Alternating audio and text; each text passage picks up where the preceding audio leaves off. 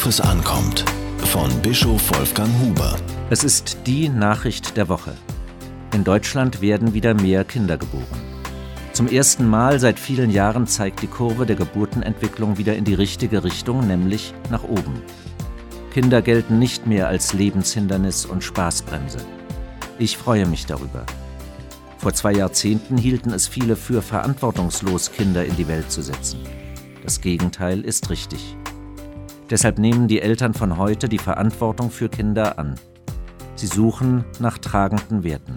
Sie stellen sich den Herausforderungen, die mit dem Aufwachsen von Kindern verbunden sind. Von Eltern wird heute viel erwartet.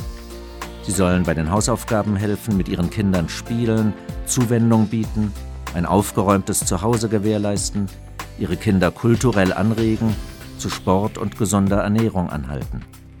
Eltern sind aber nicht die Ausputzer der Nation. Sie haben angemessene Unterstützung verdient.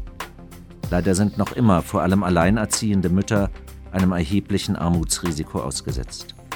Doch die Wende zum Positiven ist geschafft. Mütter haben wieder eine Perspektive. Familie und Beruf sind keine Gegensätze mehr.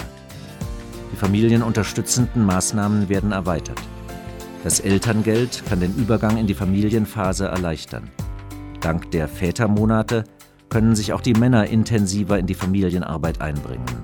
Sie nutzen dies immer stärker.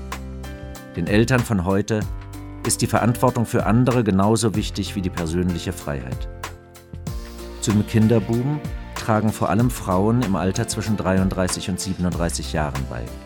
Sie sollen berufliches Fortkommen, Familienplanung und die Realisierung persönlicher Wünsche gleichzeitig verwirklichen. Zu oft blieb dabei ausgerechnet der Kinderwunsch auf der Strecke. Aber das Leben als Single trägt das große Risiko der Vereinsamung in sich. Spaß und Zärtlichkeit, Fürsorge und Fun, Genuss des Heute und Verantwortung für das Morgen bilden keine Gegensätze. Familien liegen voll im Trend. Religiosität spielt dabei eine wichtige Rolle.